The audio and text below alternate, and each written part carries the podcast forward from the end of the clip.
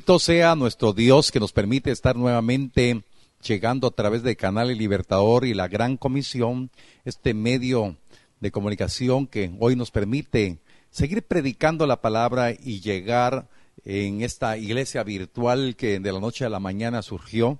Sabíamos que este medio eh, había sido de bendición antes, pero hoy de tremenda bendición, como hablaba con un hermano ayer, realmente eso nos permite estar llegando a diferentes lugares con la palabra para que usted esté sustentado en todo tiempo por la palabra de nuestro buen Dios. Amén. Dele gloria a Dios por esta maravillosa oportunidad de ser sustentados con la palabra. Vamos a orar para que sea el Señor que nos dé la sabiduría y la revelación para compartir la palabra. Amén. Vamos a orar, Padre, en el nombre poderoso de Cristo. Te agradecemos, oh mi Dios, por darnos tu palabra, sabiendo que tu plan de redención tiene propósitos, Señor, inimaginables para la mente del hombre. Muchísimas gracias porque hoy nos ministras de una manera especial con esta palabra, aprendiendo a creer que el tiempo que tenemos ahora lo estamos aprovechando para escudriñar tu palabra, comernos la palabra y que sea deleite para nuestro ser interior.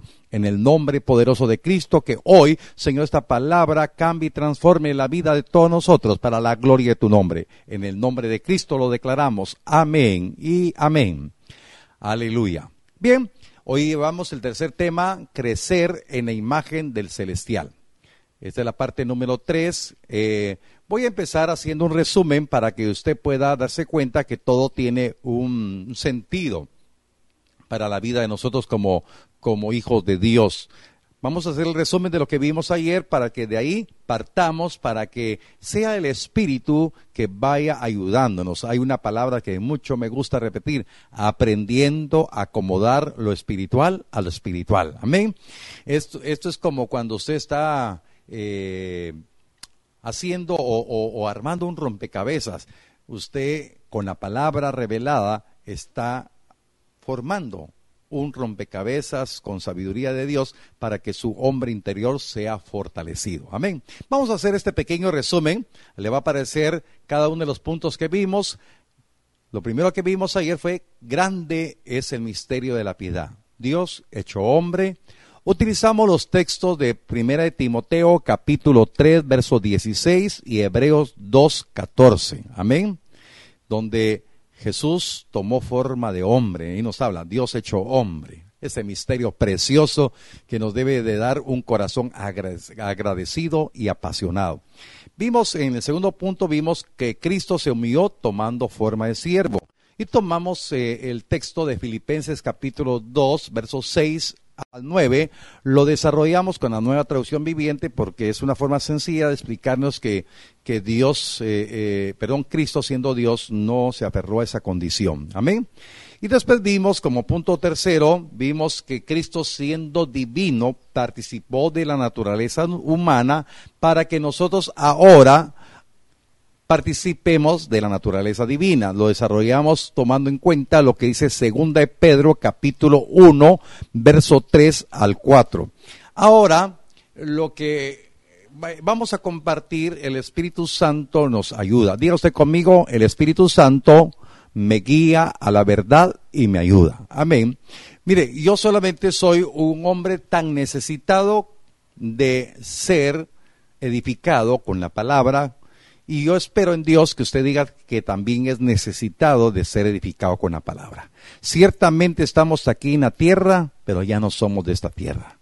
Estamos como extranjeros y peregrinos en esta tierra y tenemos que creer por qué hoy este plan de redención del Padre tiene unos beneficios que muchos todavía no conocen, muchos lo conocieron tal vez teóricamente, pero Dios me ha inquietado en mi corazón que recordemos que este tiempo de retiro, acuérdense que si empezamos, ¿verdad? Tiempo de retiro, hermanos, ya llevamos que 32 días, realmente aprovechemos al máximo todo este tiempo para darnos cuenta que el plan del Padre no solamente era perdonar nuestros pecados y salvarnos, sino darnos a conocer un propósito y entre ese propósito maravilloso, incomparable, tremendo, exquisito, es que usted y yo, habiendo sido enemigos de Dios, tengamos el privilegio de ser transformados a la imagen de Dios.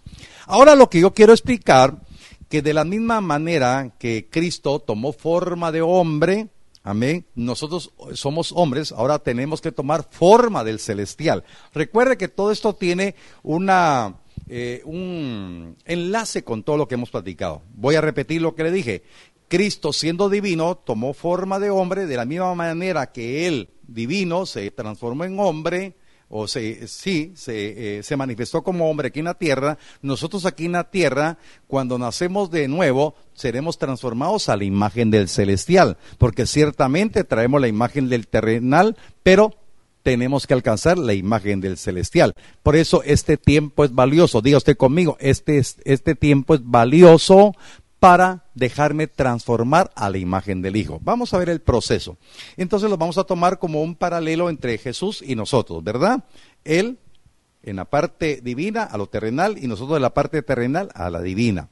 Jesús, el unigénito, fue concebido en forma sobrenatural por obra del Espíritu Santo. Amén. Y vamos a recordar lo que escrito está, Mateo capítulo número 1, versos 20 y 21 en la versión Reina Valera del 60 y dice así, y pensando él en esto, he aquí un ángel del Señor le apareció en sueños y le dijo, José, hijo de David, no temas recibir a María tu mujer, porque lo que en ella es engendrado del Espíritu Santo es. Y dará a luz un hijo y llamará su nombre Jesús, porque él salvará a su pueblo de sus pecados. Entonces, aquí conocemos la historia, José estaba pensando en dejar a María sin ningún problema, sin ningún contratiempo, porque María de repente parece embarazada. Era su desposada, era su prometida. Y qué sorpresa. Y entonces, pero él, él sabía que María era una mujer virtuosa, una mujer de buen testimonio, pero en ese momento él estaba pensando, ¿qué voy a hacer con eso? ¿La voy a dejar? Y para que no tengan ella ningún problema. Pero un ángel del Señor, un mensajero del Señor se le presenta en sueños y le dice, no temas recibir a María porque lo que en ella es engendrado es obra del Espíritu Santo. Entonces, de una manera sobrenatural fue engendrado Jesús. De una manera casi imposible, eh, bueno, sí, es imposible para la mente humana, pero posible para los que tenemos revelación del Espíritu Santo creer en ese milagro de concepción que tuvo María de Jesús. Amén. Y entonces declara ahí el mismo ángel que el nombre que le tenían que dar al niño que estaba siendo engendrado por obra del Espíritu Santo, que le llamarían Jesús por Yeshua en hebreo, Yeshua, era el Mesías y entonces Él salvaría a su pueblo de sus pecados. Entonces, unas tremendas verdades. Ahora, el paralelismo que yo quiero llevar en esta, en esta pequeña explicación, quiero que usted le quede grabado, que ahora todos nosotros que creemos y hemos recibido a Jesucristo como Señor, nos da el derecho de ser hijos de Dios. Ayer vimos el, bosquejo de todo este nacimiento. ¿Se acuerdan? Nacer de nuevo, nacer del agua, del espíritu.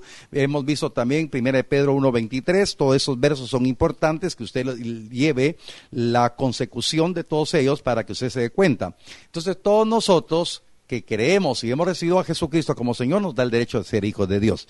Y entonces es bien importante que usted pueda poner su corazón en esta verdad. Evangelio de Juan, capítulo 1, versos 12 al 13.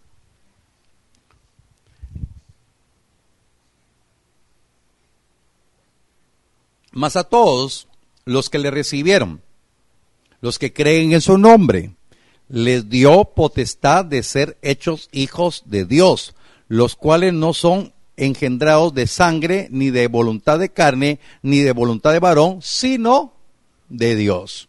Entonces yo quiero explicar la importancia, queridos hermanos, de esta revelación de la palabra. A ver cuántos de los que recibieron y han creído en el nombre de Jesús, están viéndome ahorita, levante su mano, usted ha creído y le ha recibido.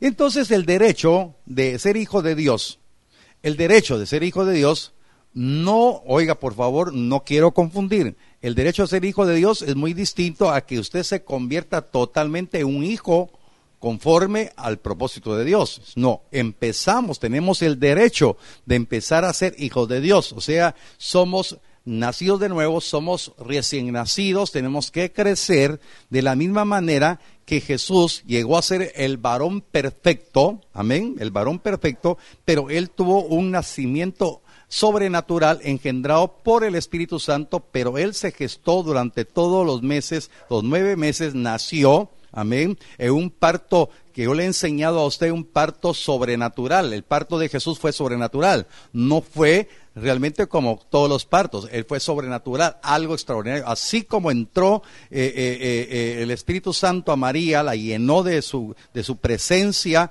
estuvo bajo el abrigo del Altísimo en ese momento cuando ella quedó embarazada. De esa misma manera nació Jesús. Eso otro día le explico más despacio.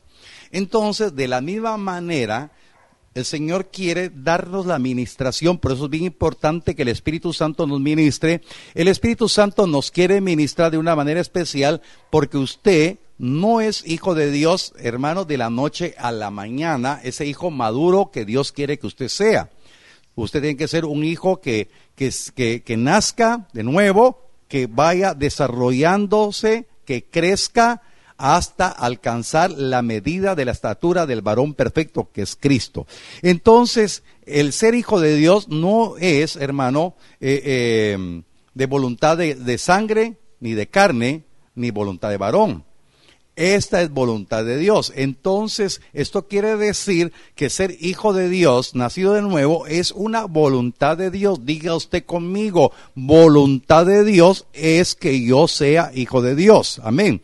Y entonces, en el desarrollo del tema, yo quiero ver, eh, quiero eh, explicar que de la misma manera que Jesús fue creciendo, usted tiene que ir creciendo. Entonces, lo que hoy demanda la palabra es que este tiempo, oiga, yo no sé cuánto tiempo lleva usted convertido, pero lo que sí sé, le puedo asegurar que llevamos 32 días de confinamiento, de que no salimos de, casa, tenemos la oportunidad que el Espíritu Santo nos ayude para tener comunión con la palabra, porque la obra que Jesús empezó la quiere ir perfeccionando. Que el Señor quiere que usted vaya creciendo, el Señor quiere que usted vaya madurando, que usted pueda tener un cambio radical. Yo también necesito un cambio radical, mi casa necesita un cambio radical. Todos necesitamos un cambio radical porque no estamos llamados a ser creyentes evangélicos e, ignoramos todo el propósito que Dios tiene. Aleluya. Entonces, hermanos, por eso tenemos que disponer nuestro corazón. Por eso le decía en la oración, o después de la oración le decía, hay que aprender a acomodar lo espiritual a lo espiritual. Diga usted conmigo, tengo que aprender a acomodar lo espiritual a lo espiritual. Amén.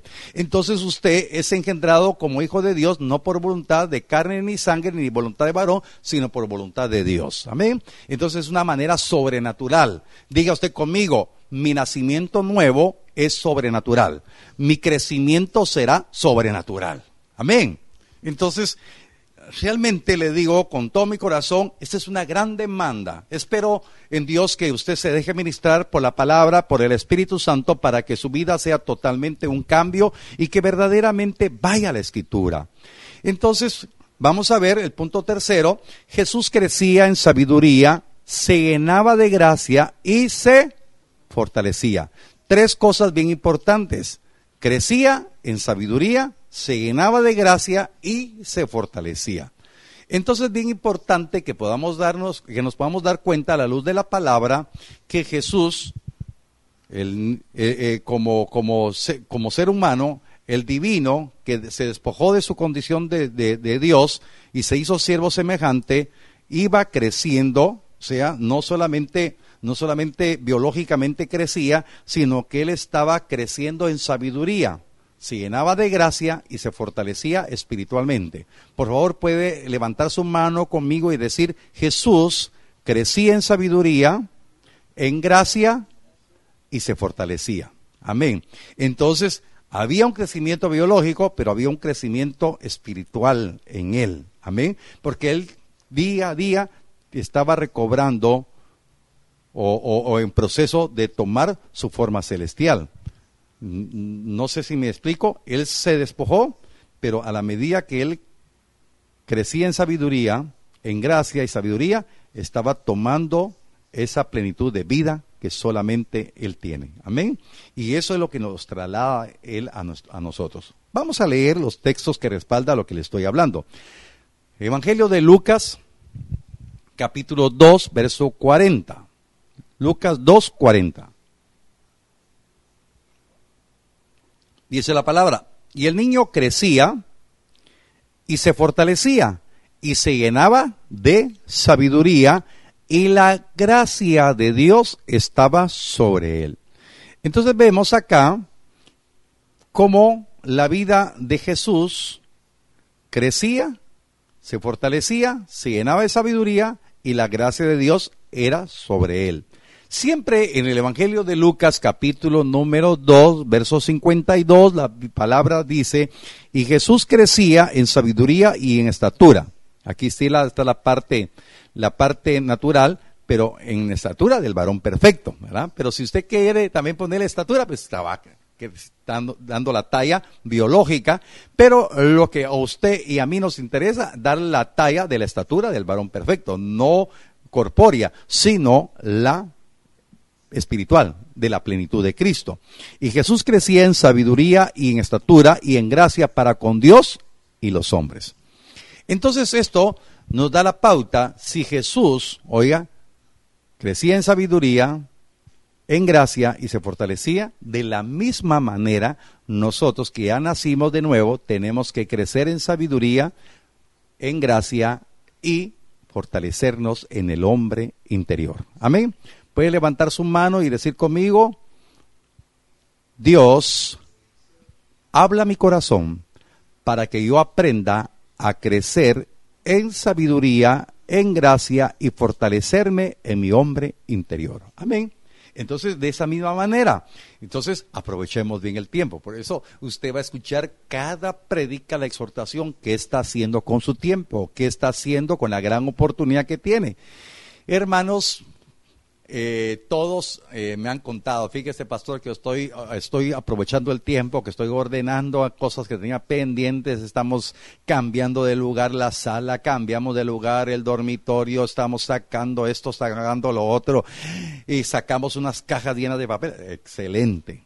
Pero acuérdese que hay que redimir el tiempo y aprovecharlo para prepararnos. Qué bueno, gracias a Dios, los testimonios, llamadas telefónicas, mensajes que me han dado, que están compartiendo, y tenemos buenas noticias, ¿verdad? En todo este quehacer espiritual. El Señor nos ha mostrado su gran amor, su gracia. Yo bendigo la vida de todos mis hermanos que han estado pendientes de nosotros. Amén. Bien, entonces es bien importante, hermanos, que ahora cada nacido de nuevo ya vamos en el cuarto punto. Cada nacido de nuevo tiene el privilegio de obtener la sabiduría de lo alto, llenarse de la gracia y ser fortalecido por el poder del Espíritu Santo. Este punto lo quiero desarrollar despacio y lo vamos a continuar el día de mañana para que verdaderamente estemos nosotros eh, reteniendo. No estoy predicando mucho tiempo para que usted pueda, pueda eh, darse cuenta que en poco en poco lapso de tiempo puedan quedar esas verdades grabadas en su corazón. Bien, vamos a empezar, hermanos. Primera de Pedro, capítulo número 2, verso 2. Dice la palabra, desead como niños recién nacidos la leche espiritual no adulterada, le aparece en rojo para que no se le olvide, para que por ella crezcáis para salvación Ahí la palabra crezcáis le aparece subrayada porque va a ser bien importante para lo que quiero explicar, lo que el Señor me daba a través de la oración, a través de la meditación. Hermanos, todos nosotros como recién nacidos tenemos que desear la leche espiritual no adulterada. Pero no seguir viviendo como recién nacidos todo el tiempo, porque eso, eso lo vamos a hablar el, el día de mañana. El Señor no quiere recién nacidos, porque el Señor no viene a casarse con una iglesia recién nacida. El Señor viene a casarse por una iglesia que ha alcanzado la semejanza de Él. ¿Me estoy explicando? Entonces, Cuando nacemos de nuevo, hermano, deseamos esa leche espiritual no adulterada. Usted que ha tenido la experiencia, ya sea eh, con sus hijos o sus nietos, usted se va a recordar, hermano, que cuando el recién nacido tiene hambre, no le importa, no está preguntando cómo el, el recién nacido grita y grita y grita y grita hasta que lo sacía, ya sea que le den del pecho o le den de la pacha. Entonces, un momento determinado, usted sabe perfectamente los hermanos, o principalmente las hermanas que acaban de, de dar a luz, ustedes saben de que son noches de insomnio, dos, tres de la mañana, despierta hermanos, aquí tengo un hermano que muy pronto va a estar chineando y entonces se va a acordar de lo que le digo. Eh, no está preguntando, mi papá está dormido, mi mamá empieza a gritar y a pedir la leche. Hermanos, en este momento de la vida es que muchos, muchos han dejado de desear la leche espiritual. Entonces le digo, con 10, 15 años de, de conversión, y entonces lo que el Señor quiere que nos llevarnos a la madurez espiritual. Pero quiero explicarle esto. Cuando empezamos acá, por favor, esto se lo comparto no como una doctrina, se lo comparto como lo que yo sentí a la hora que estaba meditando, porque cuántas veces he hablado de este verso. Desear como niños recién nacidos la leche espiritual no adulterada para que por ella crezcáis para salvación. Entonces el niño va creciendo, ¿ok? Va creciendo para salvación. Entonces ve su salvación cada día más cercana del día que, que, creyó porque la leche espiritual lo está llevando a, anhelar el alimento sólido, la vianda que el Señor prepara, el alimento que a vida eterna permanece. Entonces está creciendo para salvación. Y a la medida que está creciendo para salvación, tiene mayor responsabilidad delante de Dios que le está dando la oportunidad de crecer, le está dando la oportunidad de ver más cercana a la salvación y entonces no se vuelve insensible ante la necesidad de su prójimo. Esto quiero decir que el que está creciendo para salvación mira su salvación como, no como una teoría, sino como una experiencia de vida. Dice, no, yo tengo eh, eh, que hacer algo para que el reino llegue hacia la vida de aquella persona, que, que, la salvación de Cristo llegue, porque Jesús fue engendrado, oiga, Jesús fue engendrado para traer salvación a su pueblo, perdón de pecados. Y entonces a la medida que, que usted crece, se encuentra con la misma responsabilidad que Jesús tenía entonces usted va a creer lo que dice la palabra, que Él nos llamó, oiga, de las tinieblas y nos trajo a su luz admirable para que anunciemos sus virtudes. Porque hay muchas personas en las iglesias que no están anunciando las virtudes de Cristo, porque realmente no han crecido. El que crece para salvación empieza a tener una responsabilidad no impuesta por el pastor, no impuesta por el líder, sino dada a conocer por la revelación del Espíritu la responsabilidad que tiene. No sé si le da gloria a Dios en esta hora. Amén. Pero si cuando, cuando no hay crecimiento, oiga, no hay crecimiento, hay irresponsabilidad. Por favor, dígame usted, si un bebé va a ser responsable de sus hechos, no va a ser responsable, definitivamente. Pero cuando ya crece, yo estoy viendo hoy con mis nietas, y ya tengo ratito de no verlas, yo veo a mi nieta que tiene siete meses. ¿Qué, responsabilidad tiene la nena? No, absolutamente nada. Pero veo a mi otra nieta, tiene cuatro años, y ya veo que tiene una responsabilidad. Y, entonces yo le digo, nena, ¿quién dejó eso? Yo. ¿Y cuál es su lugar? Ponerla en mi caja de juguetes. Ah, bueno, entonces ya tiene una responsabilidad. Pero cuántas veces, hermano, nos encontramos con personas que no tienen responsabilidad dentro de la iglesia. Por eso el tiempo que tenemos ahorita de retiro, aprovechémoslo para, para prepararnos para que, crezcamos para salvación, porque estamos comiéndonos la palabra. Y cuando usted lee la palabra, cuando usted la digiere espiritualmente, se va a, decir, se va a dar cuenta y va a decir, ¡Ah! de veras, yo ya lo sabía, pero lo dejé de hacer. Amén. Aleluya, dele gloria a Dios por eso. Pero quiero enseñarle así rápidamente la palabra crecimiento en el hebreo, por eso es bien importante. La palabra crecimiento en el, en el hebreo significa ¿Ya le apareció en pantalla? Amén. Dígame gloria a Dios. Yo lo escucho acá. Significa abundar, criar, multiplicar y ganancia. Y mire, quiero hablarle rápidamente porque el tiempo va avanzando. El que va creciendo para salvación, el que bebió leche espiritual, empieza a adquirir responsabilidad, abunda de palabra.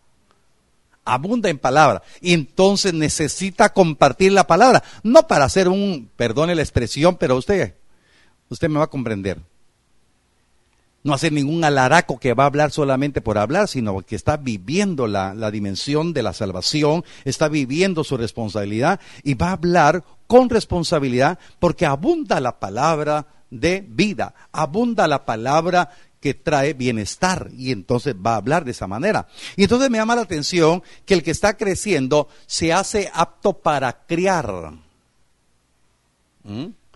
O sea que va a tener crianza va a tener la oportunidad de, criar, hermano. Eh, eh, no sé cómo explicarle el que va creciendo, así yo anhelo, anhelo compartir la palabra de la abundancia de la palabra para poder ver nacer una persona de nuevo y yo tenga la, la oportunidad de criarlo. Así como las nenas, oigan, si usted ha visto las nenas, ¿qué es lo primero, qué es lo primero que juegan? Juegan a estar criando con su muñeca. No sé si dado, no, se ha, no se ha dado cuenta usted de este fenómeno. Las pequeñas desea una muñeca y le compran una muñeca con, con, pacha, que es un bebé, y ella está jugando de estar criando. Hermanos, nosotros no vamos a jugar de criar, vamos a practicar esa crianza de darle el alimento a los pequeños de la fe vamos a verlos nacer de nuevo, vamos a multiplicar. Crecer significa va a multiplicar. Ahora yo le pregunto, aquí me recuerdo del pastor José que me decía, y si él está escuchando esta hora, va a poner ahí amén en la, en la predicación. Yo le decía al pastor, muéstreme sus discípulos, muéstreme sus discípulos. Y entonces, y realmente es demandante que le digan a uno, hermano Luis Adolfo, muéstreme sus discípulos. Hermano Julián, muéstreme sus discípulos, porque usted está multiplicando. Esta es la ganancia del reino. Crecer, hermano, después de haber bebido la leche espiritual no adulterada, es que tenemos que abundar, tenemos que criar, tenemos que multiplicar, tenemos que tener ganancia para la gloria del Señor. Hemos ganado un, un alma para el Señor. Aleluya. Dele gloria a Dios. Dele un aplauso fuerte. Amén. Y quiero hablarle, yo creo que sí me va a dar tiempo. Vamos a pasar un, par de minutitos. Primera de Corintios, capítulo 2, verso 7. Entonces, eso se llama crecer, ¿verdad? Primera de Corintios 2, 7 dice la palabra, mas hablamos sabiduría de Dios en misterio, la sabiduría oculta, la cual Dios predestinó antes de los siglos para nuestra gloria. Oiga, oiga, alégrese alégrese, gócese con el Señor.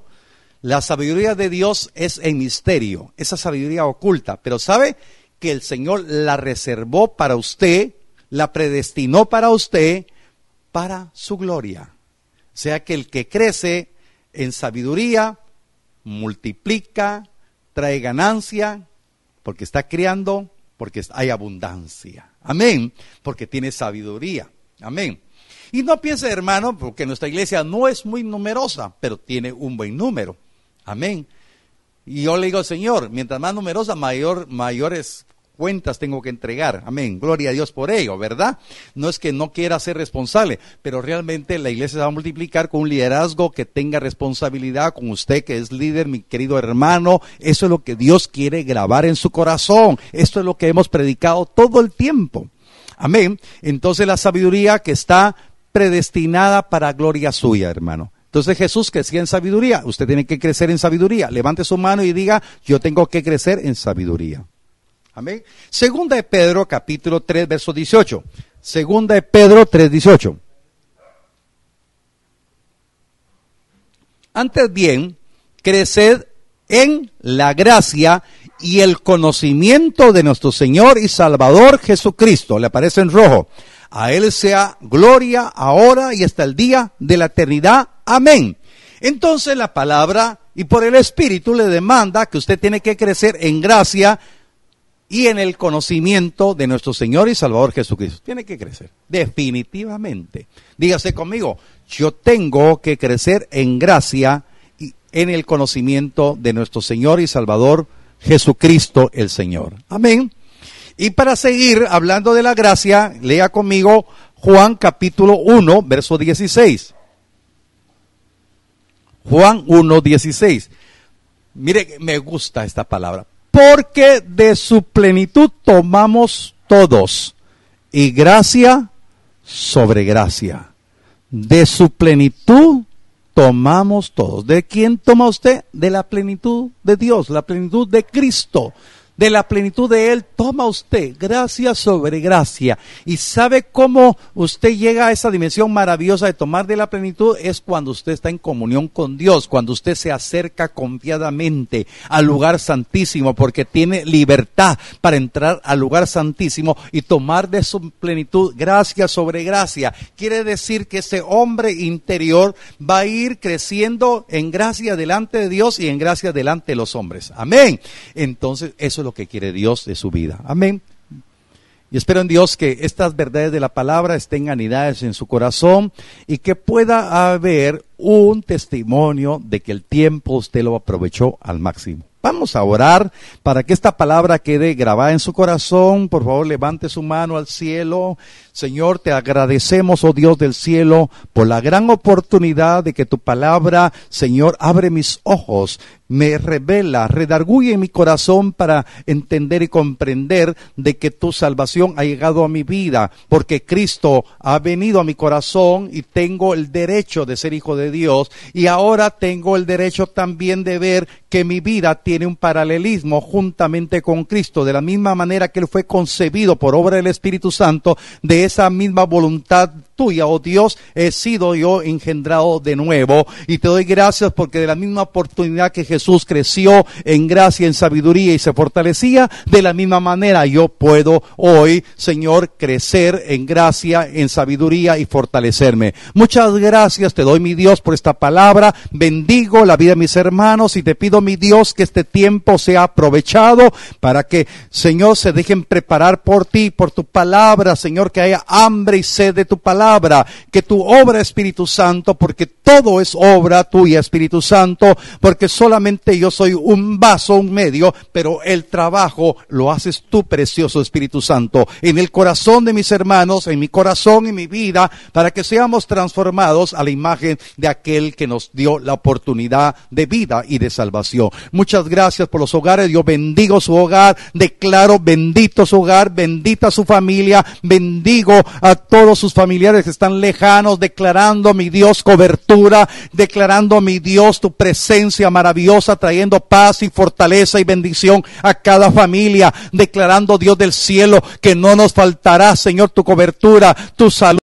Señor, tú das salud a tus hijos, das cobertura, reprendemos todo temor, todo miedo y declarando bienestar, Señor, restauración en todo momento. Muchas gracias por la vida mis hermanos y ahora nos ponemos de acuerdo, bendecimos, Señor, en el nombre de Jesús a nuestro presidente declarando, Señor, que sabiduría, aunque él no te conozca, Señor, de una manera eh, espiritual, Señor, pero por favor, por tu gracia, por tu misericordia, dirige las decisiones del presidente, de sus asesores, de sus consejeros, mi Dios, que haya, Señor, justicia en todo el que hacer de, de, de, su, de, su, de su puesto, señores, de eminencia. En el nombre de Jesús, oramos en esta hora por todos los médicos, Señor, destacados en los hospitales, en los centros de salud. Guárdalos, protégelos, mi Dios, de toda, de toda contaminación, que sean inmunes ante este virus, Señor. En el nombre de Jesús te agradecemos, mi Dios, por tu protección sobre todo este personal de médicos, enfermeros y enfermeras de, de los centros de salud y principalmente de los hospitales que están habilitados por esta emergencia. En el nombre de Cristo te pido, mi Dios, Señor, por los, por los que están diagnosticados con el COVID-19, te pido, mi Dios, fortaleza, sanidad y que hayan más casos recuperados. En el nombre de Jesús oramos por sus familias, Padre, para que tengan esperanza. Te pido, mi Dios, que la, que la mortandad no crezca. Declaramos vida, declaramos orden divino en Guatemala. Declaro, mi Dios, que tu presencia traiga bienestar, armonía en Guatemala Señor, que Guatemala haya gracia. Señor, porque clamamos con pasión, con amor y con fe para que tu bendición venga hacia Guatemala. En el nombre de Jesús oramos por el ejército nacional, por sus elementos que están destacados, por la Policía Nacional Civil, por la Policía Municipal de Tránsito de todo el país. Bendecimos, Señor, a los socorristas de la Cruz Roja, a los bomberos voluntarios, a los bomberos municipales. Te pido, mi Dios, que los guardes, que los protejas al personal de Conred. Bendecimos en el nombre poderoso de Cristo Jesús a cada alcalde de nuestras ciudades, Señor, a cada gobernador. Padre, te pido, mi Dios, que estos puestos sean, Señor, cumplidos con responsabilidad, con honestidad, con fidelidad, Señor, sabiendo que, que en todo tiempo, Señor, habrá, Señor, que responder ante ti todo lo que hacemos aquí en la tierra. En el nombre de Jesús desatamos bendición y declaramos bienestar en sus vidas. En el nombre de Jesús hemos orado y por fe lo recibimos. Amén y amén. Que Dios les bendiga. Ha sido un maravilloso privilegio compartir con ustedes nuevamente. Me deleito de compartir la palabra del Señor y sobre todo saber que le estoy obedeciendo a mi Dios y también cumpliendo delante de ustedes. Que Dios les bendiga. Feliz y bendecido día.